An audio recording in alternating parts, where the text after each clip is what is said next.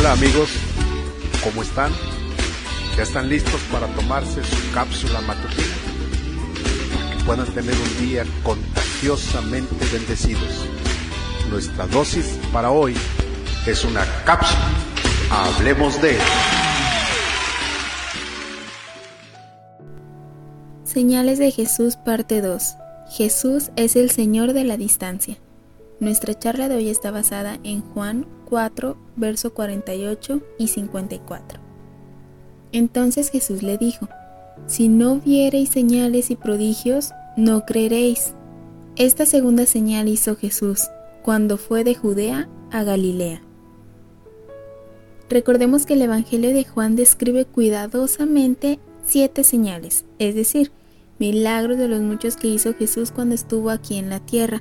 Hoy vamos a meditar en la segunda de las siete señales de cuando Jesús sana al hijo de un noble y su significado. Jesús es el Señor de la distancia.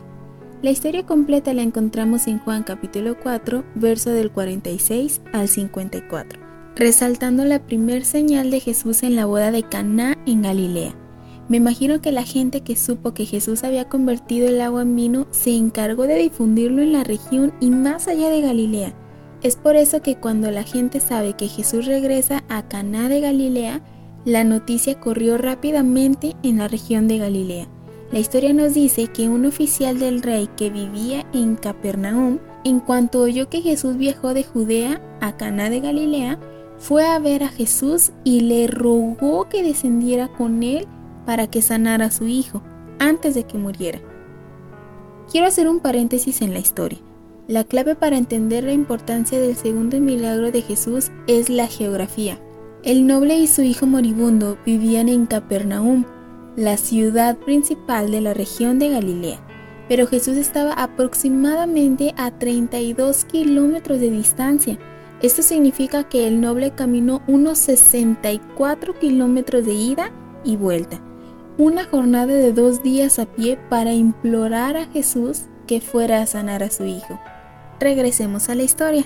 Observemos que el oficial del rey tenía dos impresiones sobre el poder de Cristo. Número uno, pensaba que Jesús tenía que viajar a Capernaum para sanar a su hijo.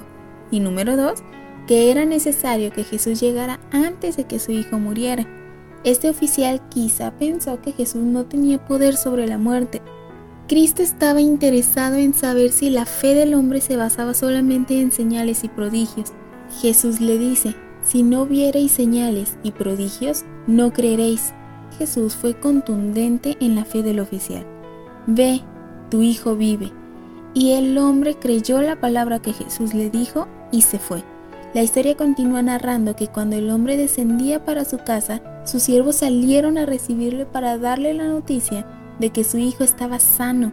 El oficial preguntó a qué hora su hijo se había mejorado, a qué hora había sanado. A lo que le contestaron sus siervos, ayer a las 7 le dejó la fiebre. El padre entonces entendió que aquella era la hora en que Jesús le había dicho, tu hijo vive, y creyó él con toda su casa. Esta segunda señal hizo Jesús cuando fue de Judea a Galilea. Jesús simplemente dijo una palabra que produjo resultados a 32 kilómetros de allí. En un mundo que no conocía nada de teléfonos o de internet, no es de sorprenderse que el incidente produjera fe. Jesús era el Señor de la distancia. Quiero concluir. Amigo que me escuchas, hoy Jesús sigue siendo Señor de la distancia.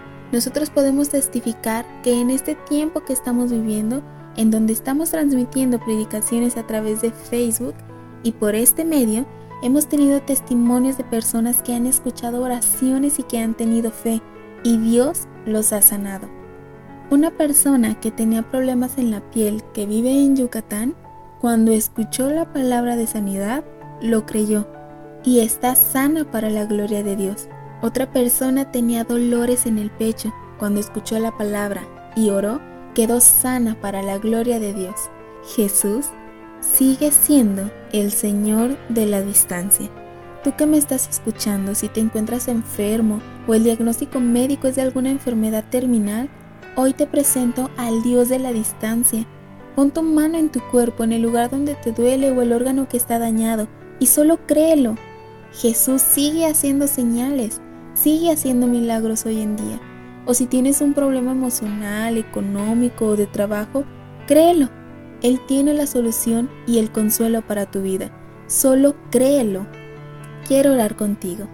Padre Celestial, te doy gracias porque yo sé que para ti las distancias no son un impedimento para que te manifiestes en la vida de las personas que en este momento están creyendo en tu palabra y que por fe están poniendo sus manos en su cuerpo en la parte donde les duele. Con la autoridad que tú nos has dado, yo declaro que tu mano sanadora está tocando el cuerpo de ellos y declaramos sanidad en los huesos, las articulaciones, nervios y ligamentos. Padre, le ordenamos en el nombre de Jesús a toda enfermedad terminal como cáncer, diabetes, hipertensión, que se va de estos cuerpos y ellos quedan completamente sanos en el nombre de Jesús.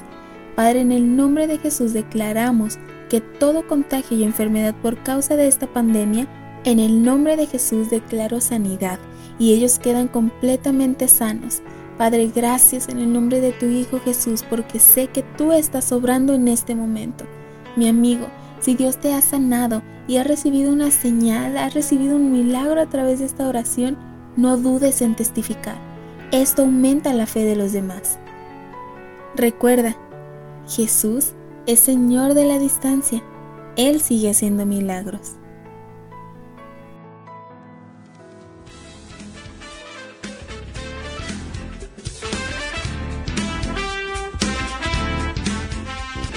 Tienes algún comentario, me puedes escribir a los correos cca.campustala.gmail.com Nos vemos en la siguiente cápsula.